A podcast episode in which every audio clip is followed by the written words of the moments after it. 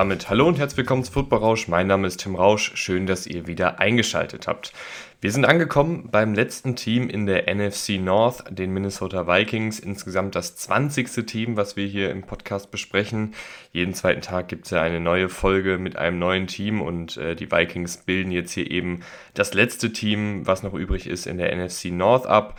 Äh, jetzt zum Start der Preseason natürlich auch nochmal der Hinweis, wenn ihr wissen wollt, wer da alles so rumrennt auf dem Rasen, äh, kann ich euch sehr die bisher veröffentlichten Folgen ans Herz legen und natürlich dann in den nächsten Tagen und Wochen die Folgen, die noch dazukommen. Wir sprechen über den kompletten Kader, gehen detailliert rein, auch in die zweiten Reihen. Ähm, und ich glaube, da hat man dann auch einen ganz guten Überblick über die Spieler, die in der Preseason jetzt auf sich aufmerksam machen können und natürlich auch über die Spieler, die in der regulären Spielzeit äh, dann viel auf dem Feld stehen werden.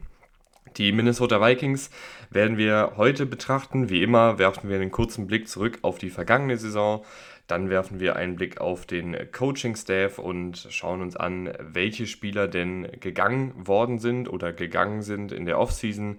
Dann gibt es den äh, Detailblick in den Kader hinein und ganz am Ende, wie immer, noch ein kleiner Ausblick auf die kommende Saison, was so die Saisonziele sein sollten, äh, wo es dann am Ende auch mit der Bilanz hingeht.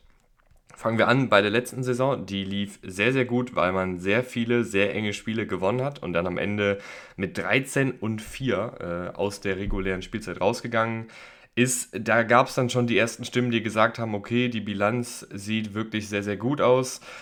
Ist das auch wirklich repräsentativ für die Leistungsmaxime äh, der Vikings? Und das war es dann nicht so ganz. Äh, in der Wildcard-Runde war dann auch direkt Schluss. Gegen die New York Giants sind sie ausgeschieden. Und das war dann, glaube ich, auch für viele etwas ernüchternd äh, nach dieser regulären Spielzeit, in der man eben viele, viele knappe Spiele für sich entscheiden kon konnte. In den Playoffs war das nicht der Fall. Die Offensive war im oberen Mittelfeld ähm, in den meisten Kategorien, also EPA, Yards pro Spielzug, aber war Platz 7 in erzielte Punkte, also eine sehr effektive Offensive, die es wusste, äh, den Ball in die Endzone zu tragen oder zu werfen oder in der Endzone zu fangen. Und die Defensive war im Tabellenkeller in vielen Situationen, äh, nicht in vielen Situationen, das auch, aber äh, war auch im Tabellenkeller. Ähm, was EPA angeht, was zugelassene Punkte pro Spiel angeht, äh, was Yards pro Spielzug angeht.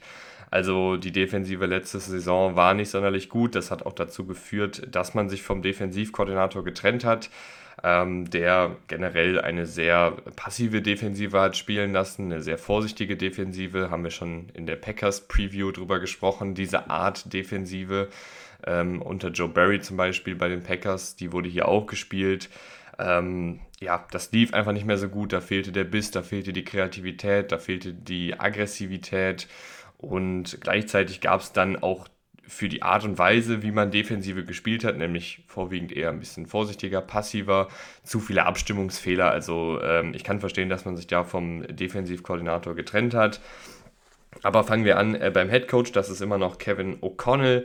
Ähm, Offensivkoordinator ist immer noch Wes Phillips, der so ein bisschen als rechte Hand von O'Connell agiert. Und Defensivkoordinator ist Brian Flores. Und äh, Brian Flores, über den sprechen wir ein bisschen länger, weil die beiden anderen sind ja schon letzte Saison da gewesen. Brian Flores, ich bin super gespannt äh, darauf, äh, wie er diese Vikings-Defensive aufzieht. Auch hier können wir in der Preseason vielleicht erste Tendenzen erkennen, obwohl man da natürlich auch mal vorsichtig sein muss, weil normalerweise die Defensivkoordinatoren und generell die Coaches in der Preseason keine super verrückten Sachen machen, schematisch, sondern eher einfache Sachen machen, damit die Spieler das schnell umsetzen können und man nicht äh, ja, zu wild wird, sage ich mal. Aber Brian Flores ist ja jemand, der sehr wild werden kann, der vor allen Dingen auch schematisch viele Kniffe drin hat, ähm, mit Rotationen vor und nach dem Snap, mit kreativen Blitzpaketen, mit Stunts in der Defensive Line, ähm, mit einem variablen 3-4-Scheme, was auch immer mal wieder mit vier Defensive Linern spielen kann, was mit zwei Defensive Linern spielen kann. Also der ist da wirklich ähm, in seiner Historie zumindest auch jemand, der vom, vom Bill Belichick äh, Coaching Tree abstammt äh, jemand, der da super kreativ werden kann ähm, und auch immer Rollen für seine Spieler findet, die vielleicht bei anderen Teams äh, nicht gefunden worden sind oder die extra für diesen Spieler ausgeguckt worden sind.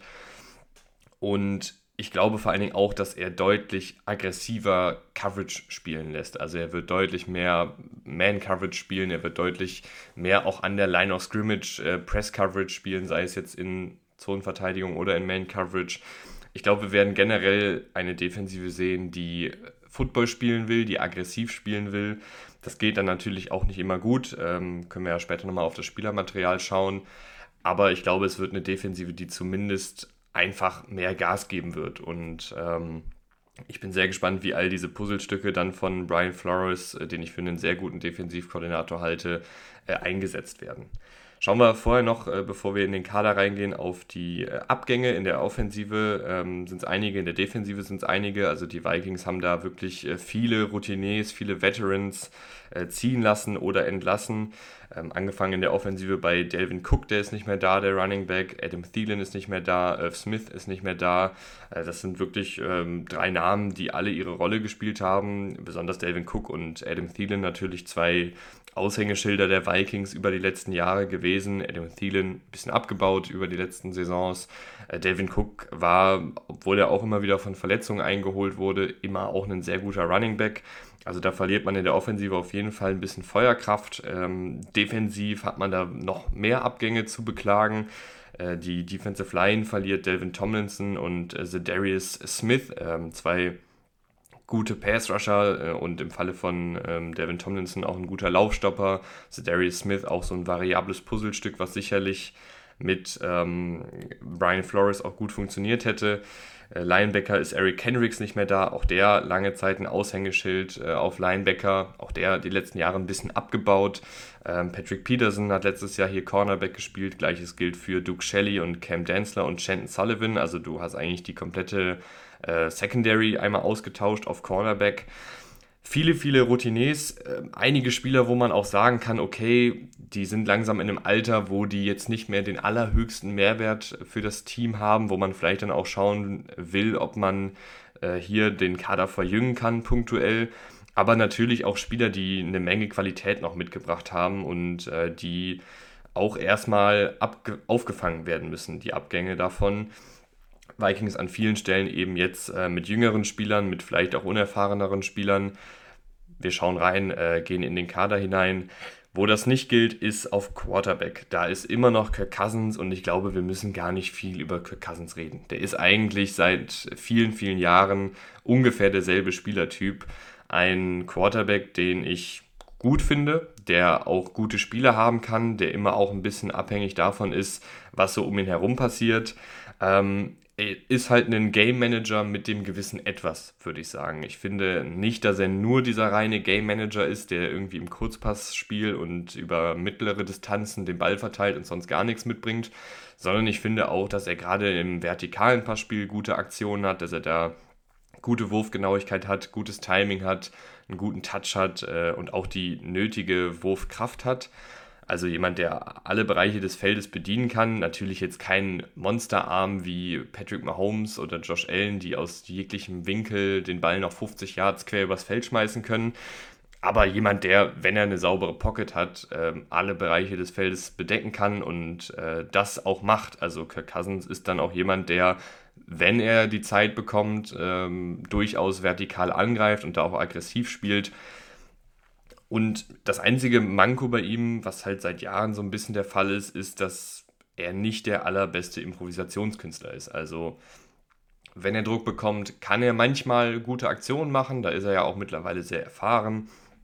Hat auch eine gewisse Mobilität. Äh, natürlich jetzt nicht sonderlich schnell unterwegs, aber kann durch so kleine Bewegungen sich durchaus dann noch Zeit verschaffen bringt den Ball dann manchmal auch gut an, aber oft ist es dann halt auch nicht mehr so doll, wenn er unter Druck ist. Ähm, und manchmal fehlt dann auch einfach dieser It-Faktor. Aber ist ein guter Quarterback, ist auch mehr als nur ein Game Manager, ist aber jetzt auch kein Unterschiedsspieler von Woche zu Woche zumindest. Kann in manchen Spielen ein Unterschiedsspieler sein, ähm, wenn die Offensive Line um ihn gut blockt, wenn er ähm, ja in so einer Art Groove drin ist. Ähm, und die Defensive kann ihn dann auch nicht stoppen, wenn er äh, in diesen Kirk Cousins äh, Groove reinkommt und dann klickt diese Offensive auch auf einem echt guten Niveau. Also Kirk Cousins, ja, ich glaube, dass, dass, äh, da verzettelt man sich nur, wenn man jetzt hier noch groß weiter versucht, ihn schön oder schlecht zu reden. Es ist ungefähr der Kirk Cousins, den wir die letzten Jahre schon immer wieder gesehen haben. Ich halte ihn für einen guten Quarterback. Er bringt ein paar Qualitäten mit, die ihn zu einem Unterschiedsspieler in gewissen Momenten machen können, ist aber manchmal auch einfach dann äh, in seinem Handeln limitiert. Hinter ihm hast du aber noch ein paar äh, spannende Backups. Du hast äh, mit Nick Mullins einen erfahrenen Quarterback, der seit einigen Jahren Backup ist, der auch schon Spiele gestartet ist und ich fand immer solide bis gut aussah. Ähm, wenn der reinkommt, dann mache ich mir ehrlich gesagt weniger Sorgen. Also einer der besseren Backups der Liga. Und du hast noch so ein athletisches ähm, Wurfkraft-Tempo-Projekt mit Jaron Hall. Ähm, Gerade was die Wurfkraft angeht, ist da Jaron Hall echt weit vorne, aber ist eben ein Projekt und hier auch nur als äh, dritter Quarterback angedacht. Gehen wir rüber zu äh, Running Back. Da hat sich ja einiges getan. Da muss jetzt jemand in die Fußstapfen von ähm, Delvin Cook treten. Das dürfte in erster Linie Alexander Madison sein, der das schon immer im Verletzungsfall von Delvin Cook getan hat. Alexander Madison ich finde, das ist einer dieser ganz, ganz typischen Allrounder Running Backs. Das ist kein spektakulärer Spieler. Äh, da fehlt es ihm dann auch ein bisschen an Endgeschwindigkeit, an Endagilität, äh, um da wirklich so ein Unterschiedsspieler auf seiner Position zu sein. Aber jemand, der eine gute Vision hat, der weiß, wie er Yards rausholen muss, der eine gewisse Athletik logischerweise auch mitbringt, der ein paar Moves drauf hat, ähm, ein paar Ballcarrier-Moves drauf hat, um sich Raum zu verschaffen und so einfach relativ konstant seine Yards rausholt. Äh, ist auch jemand, der jetzt nicht so super häufig äh, lange hinter der Line of Scrimmage rumtänzelt, sondern der eben immer schaut, dass er positive Yards generiert und jetzt keine ähm, Spielzüge für Raumverlust produziert. Also ein guter Allrounder kann dir auch aus dem Backfield mal einen Ball fangen, auch wenn das nicht seine Stärke ist. Also Receiving Game ähm, würde ich jetzt sagen, ist, ist nicht unbedingt Alexander Madisons Steckenpferd. Da kommt dann eher ein Teil Chandler, glaube ich, ähm, in Frage, der mehr so diesen Skatback ähm, Körperbau hat, also ein etwas leichterer, agilerer Spieler, der auch eine höhere Endgeschwindigkeit mitbringt im Vergleich zu Alexander Madison und da einfach ein bisschen flüssiger in seinem Route Running zumindest am College war, in der NFL noch nicht sonderlich viel zum Einsatz gekommen dürfte aber, wenn man etwas spritziger werden will auf der Position, seine Snaps sehen. Gleiches gilt äh, für Kenny Nwangwu. Ähm, Habe ich extra nochmal geübt, den Namen, und jetzt trotzdem vergeigt. Äh, aber Kenny ist ein fantastischer Returner. Äh, wisst ihr vielleicht schon, der ist ein unfassbarer Athlet. Also was Größe, Gewicht, Tempo-Kombination angeht, gibt es wenige Running Backs, die da mithalten können. Äh, und das zeigt sich dann eben auch in seinen ähm, Returns, also sei es Kick-Return oder ich weiß gar nicht, ob er auch als Punt-Returner eingesetzt wird. Ich glaube eher nicht, aber ich meine, er wird eher als Kick-Returner eingesetzt. Also das auf jeden Fall. Punt-Returner weiß ich gerade nicht aus dem Kopf heraus. Aber Kennen Wanwu ähm, bringt da als Returner wirklich sehr, sehr gute Qualitäten mit. Zeigt da immer wieder sein Tempo, auch die Fähigkeit, Tackles zu brechen, ähm, Richtungswechsel anzusetzen. Und das will ich jetzt auch gerne mal als Läufer sehen. Hat da in seiner bisherigen NFL-Karriere immer mal wieder situativ ein paar Carries bekommen, in seiner Rookie-Saison noch ein paar mehr als letztes Jahr. Ähm, sah da auch ganz in Ordnung aus. Äh, ist natürlich jemand, der noch sehr, sehr ungeschliffen ist, der auch schon am College jetzt nicht jemand war, der jetzt eine super Übersicht hatte, der immer wusste, wo er lang zu laufen hat, sondern der sich da auch gerne auf seine athletischen Fähigkeiten verlassen hat und da würde ich jetzt einfach gerne mal sehen, was da so mit zwei Jahren NFL-Coaching sich getan hat. Also den würde ich auf jeden Fall ab und an mal reinwerfen, weil er auch einfach nochmal ein bisschen mehr Endgeschwindigkeit und Explosivität mitbringt, als zum Beispiel jetzt ein Alexander Madison als Ballträger. Dann hast du auch immer noch einen äh, Dwayne McBride, den viele ganz gut fanden im Draft. Äh, auch so ein schwierig zu tackelnder Typ, also ein kleinerer, gebauter Spieler, der aber einen niedrigen Körperschwerpunkt hat und so dann seine Yards auch gerne sammelt mit einer ganz guten Endgeschwindigkeit. Äh, auch der ist ein spannender Spieler. Wie viel Einsatzzeit er dann am Ende bekommt, ähm, müssen wir mal schauen. Du hast mit äh, CJ Ham auch noch einen sehr guten Fullback. Fullbacks werden hier nicht immer erwähnt in der, in der Preview für die Teams, aber CJ Ham ist äh, sowohl im Blocking als auch im Receiving Game, äh, als auch als Ballträger echt gefährlich. Also auch jemand, der durchaus mal in Goal-Line-Situationen reingeworfen werden kann und da so ein bisschen den Powerback spielen kann oder halt eben als Vorblocker agiert. Den muss man auf jeden Fall auch immer auf dem Zettel haben. Ähm, und das war eigentlich so die, die Running Back-Situation. Sind ja vier Running Backs gewesen plus Fullback. Aber Alexander Madison wird hier wahrscheinlich, äh, in, zumindest zu Saisonbeginn, viel von der Last tragen. Gehen wir rüber zu Wide Receiver. Da hat sich auch ein bisschen was getan. Justin Jefferson ist einer der besten, wenn nicht sogar der beste Receiver der Liga. Ein toller Route ein Wahnsinnsathlet, was Contested Catches angeht. Äh, also jemand, der da irgendwie immer seinen Körper unter Kontrolle hat und selbst wenn er mitten in der Luft ähm, getackelt wird, kriegt er irgendwie noch den, den Ball gefangen und kommt damit runter. Ähm, ein toller Receiver. Also viel mehr gibt es da, glaube ich, gar nicht zu sagen. Wir alle wissen, was Justin Jefferson drauf hat. Der ist noch super jung. Äh, hat, man hat das Gefühl, er verbessert sich trotzdem irgendwie in so kleinen Bereichen immer noch von Jahr zu Jahr, obwohl er schon auf diesem krassen Niveau spielt, seitdem er in der Liga ist. Der kann aus dem Slot agieren, der kann als äh, Wide Receiver agieren. Der kann alles. Also ähm, ist eine absolute Waffe, wurde auch hier und da mal im Laufspiel eingesetzt letztes Jahr. Also sowohl als Blocker als auch als Ballträger, das macht er auch gut. Also da ist, ähm, da ist eigentlich wenig Luft noch nach oben, weil der schon auf so einem unfassbar elitären äh, Level spielt. Und gerade eben diese Contested Catch-Situation und dann auch die äh, Chemie mit ähm, Kirk Cousins ist da wirklich sehr, sehr gut. Also Kirk Cousins vertraut da auch Justin Jefferson, gibt ihm immer wieder auch die Chancen, in Contested Catch-Situationen seine Fähigkeiten zu zeigen oder wirft mehr oder weniger blind einfach in seine Richtung, weil er weiß, dass Justin Jefferson den Ball irgendwie fangen wird. Und meistens funktioniert das tatsächlich auch. Deutlich spannender äh, wird es dann dahinter, äh, wer sich da durchsetzen kann. Du hast mit Jordan Addison einen Erstrunden-Pick äh, ins Team geholt, der ein, finde ich, sehr gutes Komplementärstück zu Justin Jefferson sein kann. Jordan Addison so dieser Route-Running-Typ, ähm, etwas leichter gebaut. Deswegen ist es vielleicht auch nicht verkehrt, dass er dann die Nummer 2 ist, die jetzt nicht unbedingt ähm, immer gedoppelt wird. Weil Justin Jefferson, das ist vielleicht noch eine Sache, die man sagen kann, ist ein Receiver, der auch immer Aufmerksamkeit auf sich zieht. Also, äh, wo man wirklich sieht, dass Defensiven ihn mit einem Cornerback und einem Safety im Blick haben, dass da Coverages in seine Richtung rotiert werden und dadurch natürlich sich auch viel mehr Räume ergeben für die anderen Passempfänger im Spiel. Und da ist dann so ein Typ wie Jordan Addison, der über Route Running kommt, der auch eine gewisse Catching-Fähigkeit mitbringt. Ähm, echt nicht verkehrt, weil der kreiert halt durch sein Route Running Separation ähm, und ist da manchmal auch echt schwierig zu decken. KJ Osborne ist so ein bisschen ähm, der Alexander Madison der Receiver, also ein, Receiver, der vieles ganz gut macht, aber nichts elitär. Er hat manchmal so diese Spiele, die er irgendwie dann übernimmt. Dann taucht er mal wieder ein paar Wochen ab. Ich weiß nicht genau, ob das irgendwie, also ich kann nicht genau sagen, woran das liegt, weil der bringt auch eigentlich viele physische Anlagen mit, ähm, bringt dann in diesen Spielen, wo er wirklich gut ist, wo er auch über 100 Yards sammelt, das hat er auf jeden Fall im Tank, gutes Route Running mit, gute Catching-Fähigkeiten mit, ist dann ganz gut nach dem Catch. Dann gibt es aber auch Spiele, wo er total abtaucht. Also vielleicht fehlt es da einfach noch ein bisschen an Konstanz, vielleicht ist das bei ihm auch immer ein bisschen Matchup abhängig. Vielleicht hängt es auch ein bisschen damit zusammen, wie oft man ihn dann in Szene setzen will. Ähm, von Seiten des Coaching-Staffs auf jeden Fall einen Receiver, der als Nummer 3 Receiver, wenn Jordan Addison eben diese Nummer 2 Rolle ähm, sich sichern kann, definitiv gut ist, weil so ein KJ Osborne, den du auch variabel rumschieben kannst, der auch vertikal attackieren kann, äh, ist da als Nummer 3 Receiver, den dann viele Defensiven vielleicht gar nicht mehr groß auf der Rechnung haben, immer wieder gefährlich.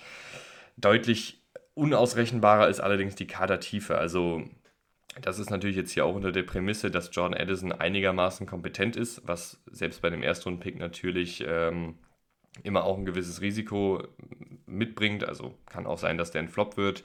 Äh, ich denke jetzt erstmal nicht, aber das ist nicht auszuschließen die Kadertiefe ist nicht nichtsdestotrotz äh, ein bisschen dünn. Du hast mit Jalen Naylor einen Receiver, der letztes Jahr in der sechsten Runde gedraftet wurde, der in der sehr, sehr limitierten Spielzeit, die er bekommen hat, echt gut aussah. Also bringt ein gutes Tempo mit, äh, bringt auch die Fähigkeit mit, ähm, den, den tiefen Ball zu lokalisieren und dementsprechend mit dem richtigen Timing an der richtigen Stelle dann zu stehen ähm, hat das in sehr limitierter Spielzeit gezeigt. Äh, ob das jetzt nur so ein äh, Glücksgriff war, dass man da in dem einen Spiel ganz gut aussah in Woche 18, weiß ich nicht. Vielleicht ist da mehr da. Ähm, ich finde ihn auf jeden Fall auch ein spannendes Puzzlestück für diese Offensive, weil er nochmal richtig Tempo mitbringt. Ähm, und fände das ganz interessant, wenn man den zumindest in ein paar Formationen sieht.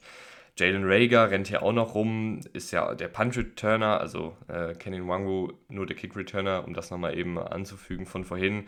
Äh, Jalen Rager als Receiver, ja, äh, da ist nicht mehr so sonderlich viel zu holen, hat ein paar Catches gehabt, äh, ist nicht verkehrt, so als Receiver 5 oder 6, aber da jetzt mehr zu erwarten, wäre, glaube ich, äh, falsch. Brandon Powell ist ein, finde ich, ganz interessanter Spieler, so ein kleinerer, leichterer Receiver, der bei den Rams oft diese Gadget-Guy-Rolle übernommen hat, also Jet Sweeps getragen hat, ähm, Endarounds getragen hat, einen Screenpass mal gefangen hat, ähm, mal auch aus dem Slot heraus in Szene gesetzt wurde. Also jemanden, den, wenn man irgendwie was Kreatives machen will, kann man den durchaus äh, mal aufs Feld stellen. Allerdings ist das dann natürlich vielleicht auch ein bisschen vorhersehbar, wenn du den nur so drei, vier Snaps pro Spiel aufs Feld stellst und dann weißt, okay, der kriegt jetzt den Ball. Ähm, aber ich denke auch, dass Kevin O'Connell und Wes Phillips da den richtigen äh, Touch finden in der Offensivgestaltung. Brandon Powell wäre dann eben dieser Spielertyp, der so ein bisschen ähm, die, für die kreativen Plays da ist hinter den sechs, über die wir gerade gesprochen haben, gibt es eigentlich noch zwei Namen, die ich ganz interessant finde. Kill Harry auf der einen Seite, der immer mal wieder für ein Play gut ist, ist ja auch ein ehemaliger Erstrunden-Pick, der eine gute physische Anlage hat und einfach als Contested Catcher manchmal gute Szenen gezeigt hat in seiner NFL-Karriere. Ist natürlich die Frage, ob er hier den Kader überhaupt äh, schafft, aber kann ich mir auf jeden Fall auch vorstellen, dass er da einen Jalen Rager zum Beispiel verdrängt oder einen Brandon Powell verdrängt und dann als äh, fünfter, sechster Receiver hier reinkommen, weil ich finde auch, dass sie diesen Spielertypen ansonsten nicht so richtig haben, diesen richtig großgewachsenen, schweren physischen Receiver. Da wäre eine Kill Harry zum Beispiel äh, der richtige Ansprechpartner. Und ähm, ansonsten noch äh, Blake Prohl, ein guter Route Runner aus dem Slot heraus, als undrafted Free Agent 2021 äh, zum Team gekommen. Leider viel verletzt gewesen. Ich fand ihn aber, wie gesagt, als äh, Slot Route Runner ganz interessant. Weiß nicht, ob man dieses Skillset haben will. Wenn ja, dann wäre da Blake Prohl als fünfter, sechster, vielleicht sogar siebter Receiver. Vielleicht gehen sie mit sieben Receivern, weil hier eben auch so viele Fragezeichen sind, äh, eine Option. Tident ist da deutlich klarer, was die äh, Hackordnung angeht. Äh, TJ Hawkinson ist der klare Starter. Ich denke aber auch, dass äh, Josh Oliver viele, viele Snaps sehen wird, vor allen Dingen, wenn man sich den Vertrag anguckt, den er unterschrieben hat. TJ Hawkinson nach seinem Trade zu den Vikings eine wirkliche Bereicherung für dieses Offensivspiel, hat viel gemacht im, im Kurzpassspiel, im mittellangen Passspiel, seine äh, Catching-Fähigkeiten unter Beweis gestellt, auch ganz gute Szenen als Blocker gehabt, dann auch nach dem Catch ein bisschen was rausgeholt. Also der war einfach eine super verlässliche Anspielstation, äh, ein großes Ziel äh, für Kirk Cousins der auch ein bisschen Separation immer kreieren kann. Also ein rundum guter Tight End, und Josh Oliver dahinter eher so dann jetzt der Blocking-Spezialist, kam ja 2019 als Drittrunden-Pick zu den Jaguars, das hat gar nicht funktioniert, ist dann zu den Ravens letzte Saison oder war es die Saison davor, also auf jeden Fall war es per Trade zu den äh, Ravens, hat sich da dann so ein bisschen in so einen Blocking-Spezialisten entwickelt, äh, weil er auch da echt gute Anlagen für hat. Und ich glaube, dass er diese Rolle bei den Vikings auch übernehmen soll, dass er da einfach mit seinen Blocking-Fähigkeiten sich Spielzeit erspielen wird. Ähm, kann natürlich auch mal einen Ball fangen, bringt ja gute Athletik mit und auch gute physische Anlagen. Bei ihm war halt immer so ein bisschen die Sache, kein guter Route Runner, ähm, auch kein wirklich flüssiger Spieler so in seinem Bewegungsapparat, ähm, wenn das Sinn ergibt und äh, auch jetzt kein super zuverlässlicher Catcher. Also alles, was so Passspiel angeht, war da zumindest, als er in die Liga gekommen ist, noch sehr, sehr ausbaufähig. Und jetzt mit vier Jahren NFL-Erfahrung und mit der Spezialisierung sozusagen hin zum Blocker hat er sich äh, in der NFL gefestigt und dürfte wahrscheinlich dann als zweiter Tight End äh, viel Einsatzzeit bekommen. Ob er dann auch viel ins Passspiel eingebunden wird, ist die andere Sache, aber ich glaube, dass er ähm, eben mit diesen Fähigkeiten als Blocker viel zum Passspiel beitragen wird. Dahinter hast du auch noch jemanden wie Johnny Munt, der schon ewig in der Liga ist, auch immer wieder äh, zu Einsatzzeiten kommt. Der kennt das Team, der ist schon lange dabei, ist kein spektakulärer Spieler, aber wenn jetzt jemand ausfällt, kann er durchaus auch ähm, eine größere Rolle einnehmen. Und ansonsten sind das, glaube ich, relativ klar deine, deine drei Jungs, die am meisten Snaps sehen werden. Du hast letztes Jahr noch einen Nick Muse gedraftet in der siebten Runde. Weiß nicht, ob da irgendwie was da ist äh, an, an Potenzial. Aber ansonsten äh, ja, geht es hier, wie gesagt, vor allen Dingen um TJ Hawkinson und ein bisschen um Josh Oliver und wahrscheinlich ein bisschen um Johnny Munt. Gehen wir rüber in die Offensive Line, ähm, wo wir beim Tackle-Duo anfangen, was absolut fantastisch ist. Also Christian Darrisaw und Brian O'Neill, ähnliche Typen. Äh, Brian O'Neill nochmal ein bisschen größer, mit ein bisschen mehr Länge. Äh, beides super Athleten, beide sehr, sehr leichtfüßig unterwegs, beides fantastische Laufblocker mit dieser Athletik und beide technisch super in der, in der Pass Protection. Also viel mehr muss man gar nicht zu sagen. Das ist ein Top-Tackle-Duo. Die sind äh, 27 und Christian Darisaw 24, also auch noch mit einem Entwicklungsspielraum, besonders eben bei Darisaw, der letzte Saison wirklich einen riesen, riesen Schritt nach vorne gemacht hat, nachdem er ein bisschen mit Verletzungen zu kämpfen hatte. Äh, ein Tackle-Duo, auf das ich mich sehr, sehr freue, weil die einfach mit ihrer Athletik äh, dieser Offensive echt noch Möglichkeiten geben. Und äh, da mache ich mir gar keine Sorgen. Also logischerweise, da, ganz im Gegenteil, das ist eine klare Stärke dieses Teams. Ähm, und da muss man eigentlich nicht mehr viel zu sagen. Die Kadertiefe da ist okay. Also wenn einer von denen ausfällt, kann Oli Odu ähm, auf Tackle starten. Hat das letzte Saison ganz ordentlich gemacht. Ähm, Darren Lowe ähnliches Spielerprofil, auch so ein großgewachsener Typ, letztes Jahr in der sechsten Runde gedraftet. Das sind so die beiden ersten Backups. Ist okay, keine spektakuläre Kadertiefe, aber auch nicht verkehrt. Black Brandle rennt ja auch noch rum. Also du hast ein paar äh, Spieler da in der Hinterhand. Sollte irgendwas mit, ähm, mit Christian Darisaw oder Brian O'Neill sein, kann da jemand auf jeden Fall reinspringen und zumindest ein bisschen was äh, noch mitbringen. Ansonsten äh, hast du in der Interior Offensive Line allerdings ein paar Fragezeichen. Da fangen wir mal an mit Ezra Cleveland äh, auf Left Guard. Der ist ein guter Laufblocker mit seiner Länge, mit seiner Athletik. Allerdings, wie bei so vielen Guards, die sehr groß sind, jemand, der von Power und von kleineren Defensive Tackles, äh, die mit einem schnellen Antritt und mit viel Kraft kommen, ausgehebelt werden kann. Das sieht man dann einfach in der Pass Protection. Da ist dann die Technik nicht so ideal, da beschützt er dann seine Brust nicht so gut und ähm, Defensive Tackles heben ihn äh, von unten nach oben aus. Gleiches gilt für Garrett Bradbury, den Center. Äh, auch der ist ein guter Laufblocker mit seiner Athletik, aber auch der lässt sich von Power gerne aushebeln. Ich habe mir das Spiel gegen die Packers nochmal angeguckt äh, da war Kenny Clark wirklich jemand, der ihm enorm viele Schwierigkeiten ähm, bereitet hat. Aber das ähm, ist einfach Garrett Bradbury. Das ist jetzt auch nichts Neues. Der ist jetzt ja auch schon seit ein paar Jahren äh, Starter in der Liga. Der bringt halt gute Fähigkeiten als Laufblocker mit, weil er da ziemlich leichtfüßig ist, weil er ziemlich schnell unterwegs ist und, und da so ähm, das Laufblocking eben beflügeln kann.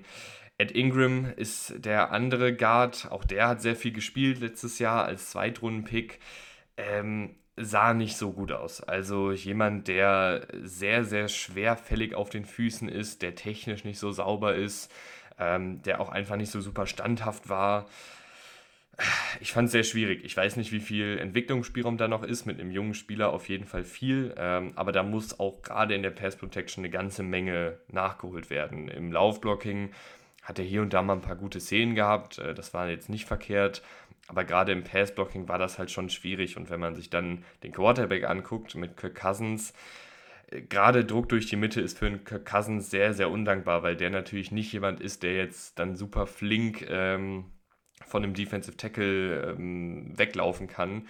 Und ähm, die Interior Offensive Line ist nicht so doll. Die sind alle ganz solide. Im Falle von Garrett Bradbury und Ezra Cleveland würde ich sagen, gut im Laufblocking aber alle durchaus mit Schwächen in der Pass Protection. Und es gibt jetzt hier auch wenige Spieler, wo ich sage, die können ihnen da den Rang ablaufen. Also die Kadertiefe ist jetzt auch nicht so doll. Du hast mit Chris Reed einen erfahrenen Spieler, der vielleicht gerade in der Pass Protection ein Upgrade sein könnte, ist aber aktuell, soweit ich informiert bin oder zumindest zum Zeitpunkt der Aufnahme, äh, noch nicht fit. Also äh, mal gucken, wie lange er noch verletzt ist aber prinzipiell jemand, der, wenn jetzt bei Ed Ingram alle Stricke reißen, dann könnte, glaube ich, ein Chris Reed früher oder später übernehmen. Das zur Offensive Line. Äh, Tackle Do top, Interior Offensive Line äh, unterdurchschnittlich. Gerade in der Pass Protection auf jeden Fall ein, ein Fragezeichen, wo aber zumindest im Falle von Ed Ingram und vielleicht sogar noch von Ezra Cleveland und Garrett Bradbury, die ja auch noch relativ jung sind, ein bisschen Entwicklungsspielraum nach oben noch ist. Gehen wir rüber äh, zur äh, Defensive, die, äh, wie schon in der, im, zu Beginn der Folge angekündigt, einen Neuanstrich bekommen hat. Gerade in der Defensive Line. Ähm, fangen wir mal an auf Nose Tackle, wo die Vikings Kyrus Tonga gefunden haben von den Bears entlassen worden. Ähm, die Vikings haben ihn verpflichtet letzte Saison und er hat wirklich gut gespielt. Also ein massiger Defensive Tackle, Schrägstrich Nose Tackle, der einfach sehr, sehr schwierig von seinem Platz wegzubewegen ist, der auch weiß, wie er da diesen Platz dann hält. Ähm, verdammt stabil, also der hat das wirklich sehr, sehr gut gemacht in der Laufverteidigung, hat auch ein bisschen was im Pass Rush beigetragen, weil er halt so massig ist und weil er dann auch einen ganz guten Antritt hat.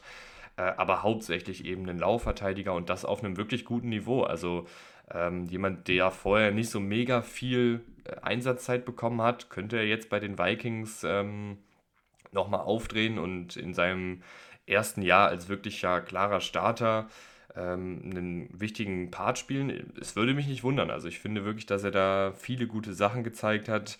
Äh, du hast aber, wenn das nicht mehr funktioniert oder wenn das jetzt einfach nur so eine Art Zufallsprodukt war, noch ein paar Jungs geholt, die diese Rolle auch einigermaßen spielen könnten. Äh, Jacqueline Roy in der fünften Runde gedraftet, Calvin Avery äh, geholt als undrafted Free Agent, der bringt auch nochmal richtig Masse mit. Ähm, aber ich glaube, dass Kyrus Tonga hier die meisten Snaps sehen wird. Ähm, Jacqueline Roy vielleicht manchmal noch neben ihm dann aufgestellt wird, weil Jacqueline Roy ein bisschen leichter ist. Wenn du halt wirklich den Lauf stoppen willst, dass du dann mit Tonga und mit Roy als Defensive Tackles aufläufst, äh, wäre, glaube ich, nicht verkehrt. Ähm, du hast hier aber immer noch einen Harrison Phillips, auch der ist ein äh, guter Laufverteidiger, auch der ist so ein äh, schwererer Spieler mit einem niedrigen Körperschwerpunkt, der nur schwer zu bewegen ist. Die bringen natürlich alle nicht so mega viel im Pass Rush mit, aber sind alles echt gute Laufverteidiger. Also da wird es schwierig, äh, gegen diese Vikings Interior Defensive Line zu laufen. Ähm, du hast dann eine ganze Menge an Hybridspielern, wo ich mal sehr gespannt bin, wie die von Brian Flores eingesetzt werden. Also generell ist diese Defensive Line wirklich sehr, sehr variabel und divers und tief besetzt. Ähm, wir gehen mal hier durch, äh, so Leute wie Jonathan Bollard, James Lynch, äh, Russ Blacklock, ähm, Sheldon Day und äh, ich hatte mir eben noch aufgeschrieben, Dean Lowry, die Neuverpflichtung. Also es sind alles so Spieler, die so Defensive End, Defensive Tackle spielen können, die variabel rumgeschoben werden können. Äh, fangen wir mal an äh, mit den vermeintlichen Startern. Da würde ich jetzt mal äh, schätzen, dass äh, Dean Lowry und James Lynch die meisten Snaps sehen werden.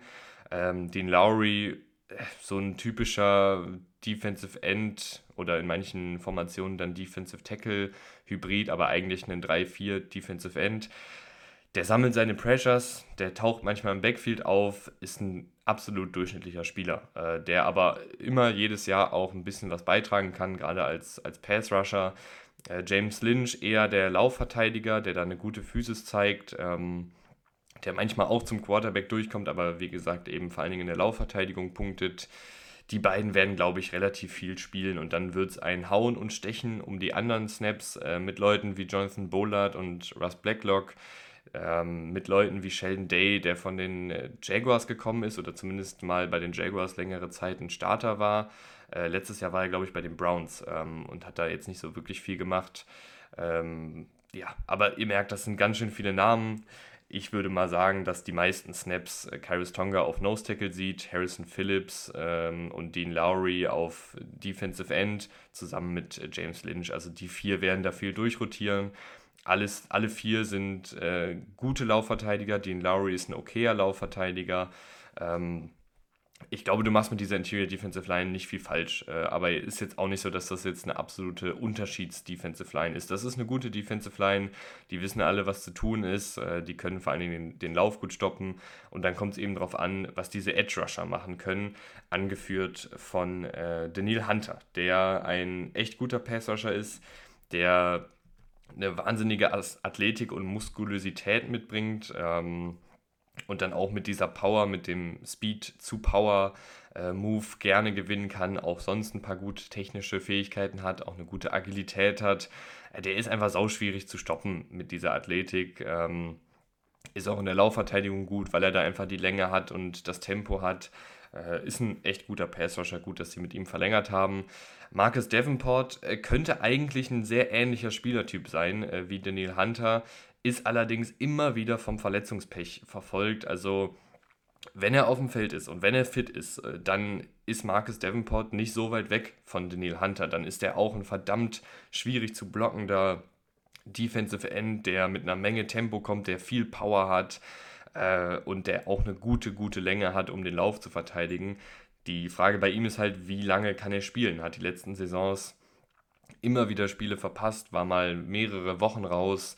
Ähm, und ich weiß nicht genau, ob er die ganze Saison spielen kann. Wenn ja, dann ist das ein wirklich vielversprechendes ähm, Pass-Rush-Duo mit Davenport und Hunter, die halt vor allen Dingen mit ihrer Athletik enorm schwierig zu blocken sind, die dann auch variabel eingesetzt werden können von Brian Flores. Ich sehe da schon irgendwelche wilden Formationen, wo Davenport und Hunter auf einer Seite stehen und dann da wilde Stunts laufen und Twists laufen und vielleicht ein Marcus Davenport oder Daniel Hunter als Defensive Tackle aufgestellt wird und dann nach außen schießt und der andere nach innen schießt. Also ich glaube, da kann man wirklich schon sehr viele kreative Sachen machen, gerade in Pass-Rush-Situationen. Aber gerade Marcus Davenport und auch Daniel Hunter ähm, müssen halt fit bleiben. Daniel Hunter letzte Saison ähm, fast durchgespielt, also da sind vielleicht die Verletzungssorgen ein bisschen äh, passé, aber bei Marcus Davenport eben nicht. Das sind die beiden Starter, das sind auch die Spieler, wenn sie fit sind, die mit Abstand meisten Snaps sehen werden, weil die einfach äh, deutlich, deutlich besser sind als hier jeder Backup, der hier noch rumrennt. Äh, Patrick Jones, ein ehemaliger Drittrunden-Pick 2021, auch der bringt äh, eine gute Größe und äh, gute Athletik und ein gutes Gewicht mit. Da fehlt es halt noch so ein bisschen an technischer Raffinesse, ähm, dass er da wirklich sich zu einem guten Start entwickelt, aber auch der hat gute Anlagen. Äh, Gleiches gilt für einen DJ Warnham, der hier seit ein paar Jahren ist, der auch immer wieder seine Snaps sieht, der auch immer wieder für einen Sack gut ist, ist ein guter Backup, der immer wieder reinrotiert werden kann. Ähm, ich bin sehr gespannt auf äh, Andre Carter, den ich sehr, sehr mochte. Ähm, als undrafted Free Agent ist er jetzt zu den Vikings gekommen, also ich hätte ihn auf jeden Fall auch gedraftet, weil ich den so gut fand. Ein unfassbar schlachsiger Defensive End, der mit dieser Länge aber echt ein paar gute Sachen machen kann, der auch eine ganz gute Athletik mitbringt, die er beim Combine leider nicht so gezeigt hat, aber ich fand äh, auf Tape sah das eigentlich ziemlich athletisch aus, was der da gemacht hat. Ähm, und ich glaube, der, wenn er jetzt hier in der NFL ist und nicht mehr bei Army am College ist, kann er sich hundertprozentig auf Football konzentrieren, kann auch seine Diät dann anpassen ähm, und vielleicht nochmal 10, 20 Pfund draufpacken und dann haben wir hier einen athletischen Power Rusher, der mit 200 276, 280 Pfund wirklich gefährlich werden kann. Äh, Andre Carter, wenn er es ins Team schafft, würde ich auf jeden Fall im Blick behalten. Vielleicht kann es aber auch sein, dass er dann im ersten Jahr auf der Practice Squad chillt und dann im zweiten Jahr richtig angreift. Ähm, ich halte große Stücke auf ihn. Mit Undrafted Free Agents ist es natürlich auch immer so eine Sache, ob die überhaupt äh, ja, hier irgendwie eine Rolle in der NFL spielen. Ansonsten hast du noch Leute wie äh, Luigi Villen, der in der Preseason im ersten Spiel jetzt äh, vergangene Nacht wirklich ein paar gute Sachen als Pass-Rusher gezeigt hat. Ähm, du hast hier noch Curtis Weaver, der von einigen Leuten damals ähm, im Draft äh, hochgehypt wurde, der ein paar wenige gute Aktionen in der NFL bisher hatte. Also du hast hier zumindest als Backups ein paar spannende Projekte, aber hauptsächlich dreht es sich hier um Marcus Davenport und Daniel Hunter und wenn die fit sind, werden die auch sehr, sehr viel spielen. Linebacker ähm, sind ähm, ja, ausbaufähig, äh, beziehungsweise sind mit ein paar Fragezeichen versehen. Du hast mit Jordan Hicks einen erfahrenen Starter, der ist nicht spektakulär, der ist solide in Coverage, der ist in seiner Karriere eigentlich auch immer solide in der Laufverteidigung gewesen. Letztes Jahr hat er dann irgendwie eine Schippe draufgepackt und sehr, sehr wenig Tackles verpasst und war da irgendwie ziemlich konstant. Ob er das jetzt so halten kann, weiß ich nicht. So oder so ist das ein unspektakulärer Starter, der aber starten kann äh, und wahrscheinlich auch starten wird, weil alles andere ist noch ziemlich unerfahren, beziehungsweise weißt du nicht genau, was du da kriegst. Du hast mit Troy Reader, einen ehemaligen undrafted Free Agent, mit sehr, sehr oder mit gewissen athletischen Limitationen, ähm, konnte sich als Starter ab und an mal empfehlen bei den Rams, aber jetzt auch kein sonderlich guter Linebacker, also der ist prinzipiell eine schwächere Version äh, von Jordan Hicks. Äh, wenn der spielt, dann heißt das, dass vor allen Dingen Brian Asamoah äh, sich nicht entwickelt hat, weil ich glaube, den will man hier am ehesten auf dem Feld sehen, neben Jordan Hicks. Brian Asamoah, äh, auch so ein wirklich guter Athlet aus dem College, der auch in der limitierten Spielzeit, die er gespielt hat, gute Coverage-Instinkte gezeigt hat, ähm, schnell unterwegs ist auf den Füßen, natürlich ein bisschen kleiner gewachsen ist, ähm, auch gute Instinkte, finde ich, gezeigt hat in der Laufverteidigung und auch in Coverage. Äh, ich glaube, der wäre im Idealfall das Komplementärstück, was sich neben Jordan Hicks festspielt. Ansonsten hast du noch mit Troy Dye einen ehemaligen Viertrunden-Pick, der immer mal wieder ein paar gute Sachen gezeigt hat, aber vor allen Dingen in Coverage einfach immer ein bisschen zu langsam reagiert, fand ich.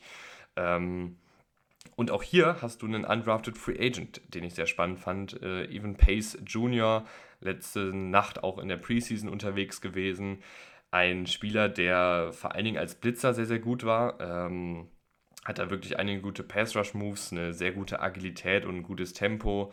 Äh, in Coverage manchmal ein bisschen zu spät dran, manchmal nicht der Beste, wenn es darum geht zu diagnostizieren, was gerade so abgeht.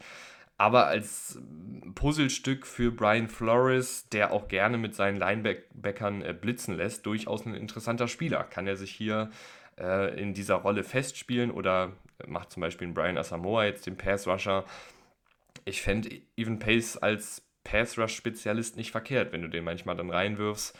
Mal gucken, ob er es ins Team schafft.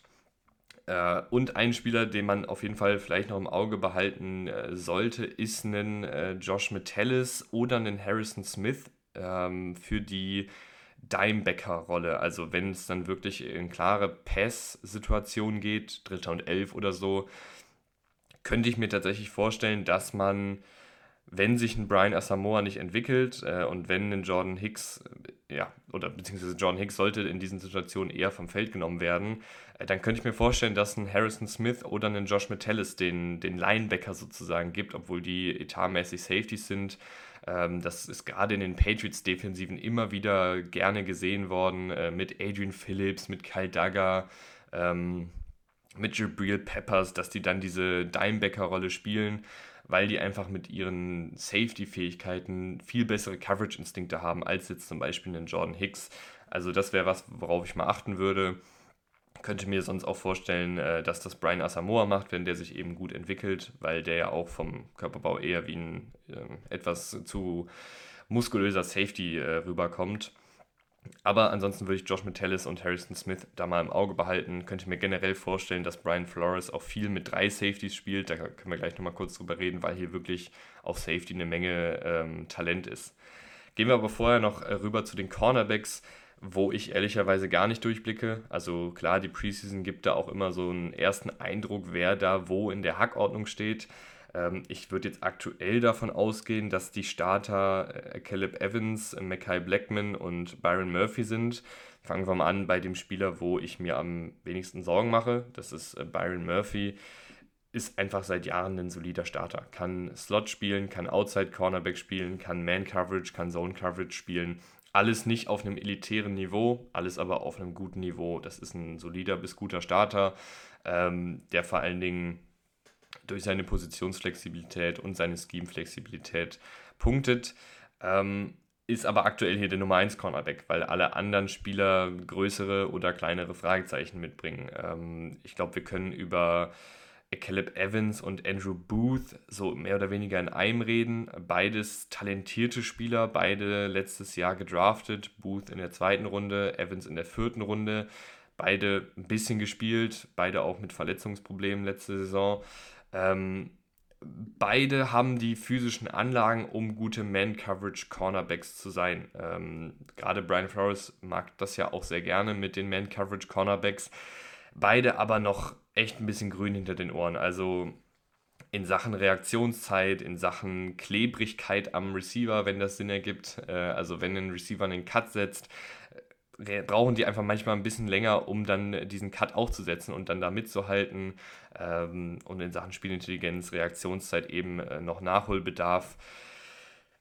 das kann sich natürlich noch entwickeln. Beides super junge Cornerbacks, die einfach noch nicht viel gespielt haben. Aber das ist dann vielleicht so ein bisschen, ähm, dass du die reinwerfen musst und dann auch diese Entwicklungskurve in Kauf nehmen musst und dann gerade vielleicht zu Saisonbeginn äh, deine Schwierigkeiten haben wirst, ähm, wenn die starten.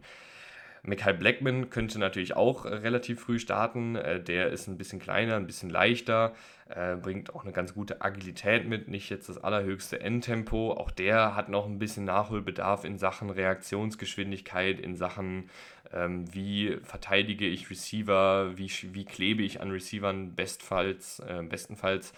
Ähm, also alle drei so Projekte mehr oder weniger und irgendwer muss halt da starten. Ähm, ansonsten hast du ja noch Leute wie Joan, Jojuan äh, Williams, der von den Patriots kommt, der bringt nochmal eine ordentliche Größe mit, der bringt auch eine Menge Physis mit, ist ein guter Laufverteidiger, aber konnte sich bisher in der NFL auch nicht so richtig festspielen bei den Patriots, hatte da keine richtige Rolle gefunden.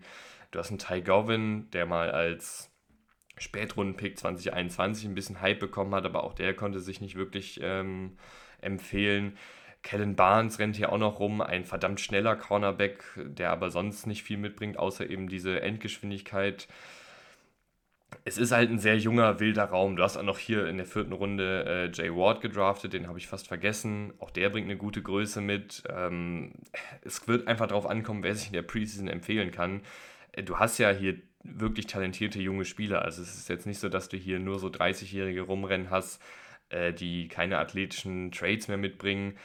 Aber eigentlich fände ich das nicht verkehrt, wenn du zumindest einen davon hier noch hättest, weil dann äh, würde ich sagen, okay, gerade wenn Leute wie Caleb Evans, Andrew Booth, Mackay Blackman vielleicht noch ein bisschen Zeit brauchen, äh, dann hast du da einfach so einen Veteran-Starter wie Patrick Peterson, wie Chanton Sullivan. Äh, die sind vielleicht nicht spektakulär, aber die sind zumindest okay. Patrick Peterson war ja letzte Saison sogar phasenweise echt gut. Ähm, aber so ist es jetzt hier echt eine sehr junge Cornerback-Gruppierung, wo ich mal sehr gespannt bin, wer da welche Rolle am Ende begleitet. Aber alle bringen zumindest eigentlich die Anlagen mit, um dieses Scheme und auch um diese Entwicklung hinzulegen deutlich optimistischer bin ich äh, in der Safety-Gruppierung, die super spannend ist, wo ich mir auch vorstellen kann, dass äh, ja, da viel mit drei Safety-Sets gespielt wird, also drei Safeties auf einmal auf dem Feld stehen, weil die hier wirklich viel Qualität haben, die Vikings. Du hast mit Harrison Smith einen äh, super erfahrenen Safety, der nicht mehr dieser krasse Unterschiedsspieler ist, der er vor ein paar Jahren noch war, weil er jetzt auch einfach ähm, stramm auf die 35 zusteuert, äh, aber der immer noch ein guter Tackler ist, der immer noch gute Coverage-Instinkte hat. Ähm, aber es ist natürlich nicht mehr mit der Endathletik, die er vor ein paar Jahren mitgebracht hat.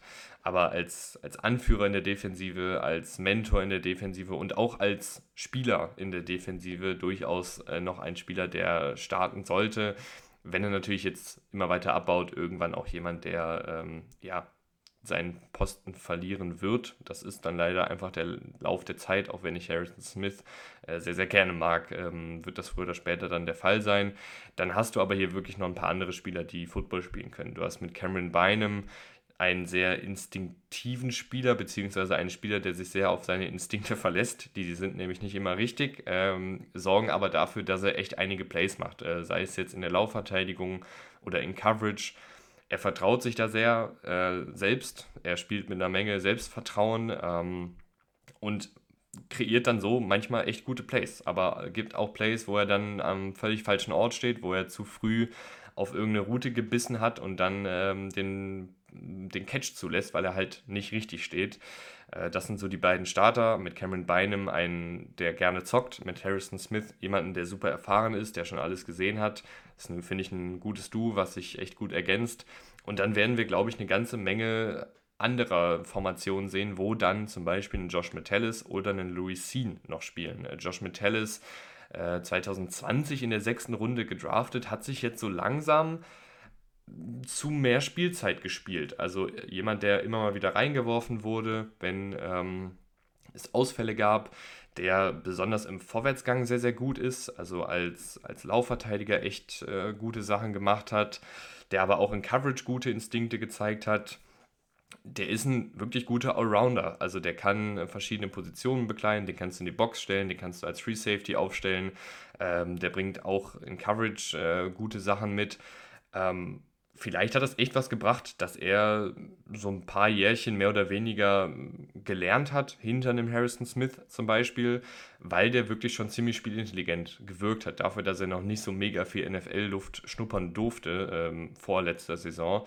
Ähm, also jemand, der sich auf jeden Fall ja, für mehr Spielzeit empfohlen hat. Mal gucken, ob er die bekommt weil du natürlich hier einen Louis Sean noch hast, der als letztjähriger Erstrundenpick gekommen ist, der leider verletzungsbedingt ähm, fast gar nicht gespielt hat.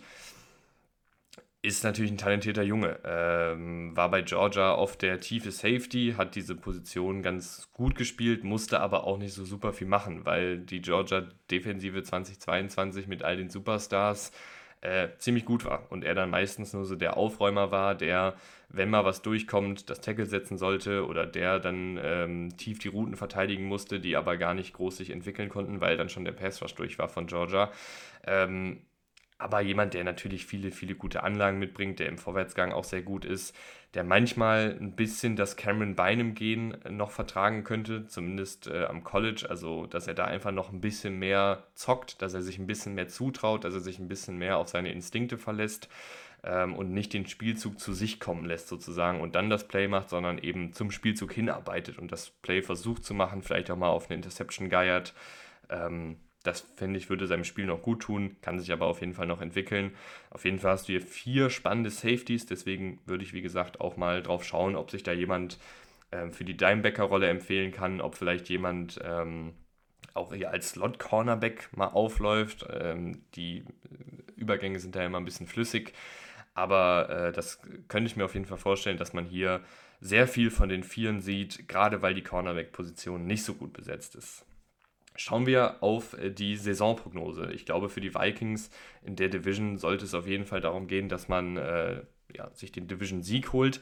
Das wird aber gar nicht so leicht. Äh, wir hatten jetzt die, ähm, die Bears prognostiziert mit 6 und 11, die Packers prognostiziert mit 8 und 9 und die Lions prognostiziert mit 9 und 8. Und die Vikings landen bei mir auch bei 9 und 8. Ich ähm, vertraue diesen Vikings schon, muss aber auch sagen, dass der Spielplan echt schwierig ist. Also deutlich schwieriger als äh, der von den anderen Teams, logischerweise. Vikings waren auch ein Playoffs-Team, äh, aber ein wirklich schwieriger Spielplan. Du spielst ähm, in den ersten drei Wochen äh, gegen die Buccaneers, das ist noch okay, das ist ein gutes Auftaktprogramm. Dann direkt gegen die Eagles, dann gegen die Chargers. Ähm, in Woche 5 kommen die, äh, kommen die Chiefs, in Woche 7 kommen die 49ers. Ähm, also du hast hier wirklich eine ganz schön, ein ganz schön toughes Programm, äh, spielst auch noch gegen die Bengals, äh, gegen Saisonende dann zweimal gegen die Lions, da wird es dann wahrscheinlich um die Division gehen. Also schwieriges Programm, deshalb auch in Anführungsstrichen nur 9 und 8, also vier Siege weniger als letztes Jahr. Da sind natürlich jetzt auch ein paar Leute weggebrochen. Gerade in der Secondary mache ich mir auf Cornerback einfach ein bisschen Sorgen. Da muss ich erstmal sehen, äh, wie sich da die einzelnen Spieler entwickeln, was die so mitbringen. Die Offensive wird wahrscheinlich wieder auf einem ähnlichen Niveau spielen wie letztes Jahr, auch wenn ein Delvin Cook nicht mehr da ist hat man da, glaube ich, auch genug gemacht, um den Abgang abzufangen, beziehungsweise um den Abgang auf andere Schultern zu verteilen. Und die Defensive, gerade mit Brian Flores, sollte besser aussehen. Auch wenn hier viele Spieler weg sind, halte ich Brian Flores für einen verdammt guten Defensivkoordinator, finde die Neuverpflichtungen und gedrafteten Spieler sehr spannend. Ähm, und dieses Vikings-Team ist halt gerade in so einem Mini-Umbruch äh, und dürfte aber immer noch kompetitiv sein und mit 9 und 8 dann hier die Division zusammen mit den Lions anführen. Ich habe jetzt nicht die Tiebreaker ausgerechnet, also ich weiß jetzt nicht, wer da dann am Ende das Rennen macht. Aber es ist ja auch immer nur so eine grobe Orientierung, was ich von dem Team halte, wie ich so den Spielplan einschätze. Also muss man nicht immer alles äh, für bare Münze nehmen, ob ich jetzt 9 und 8 oder 8 und 9 sage. Geht ja immer ein bisschen auch darum, ähm, wo da die Reise eventuell hingehen könnte. Ich hoffe, die Reise geht für euch äh, jetzt ins Wochenende. Also ich nehme die Folge an einem Freitag auf, die kommt am Samstag raus. Ich hoffe, ihr genießt das Wochenende. Ich freue mich, wenn ihr wieder einschaltet. Vielen Dank für dieses Mal einschalten. Bis zum nächsten Mal.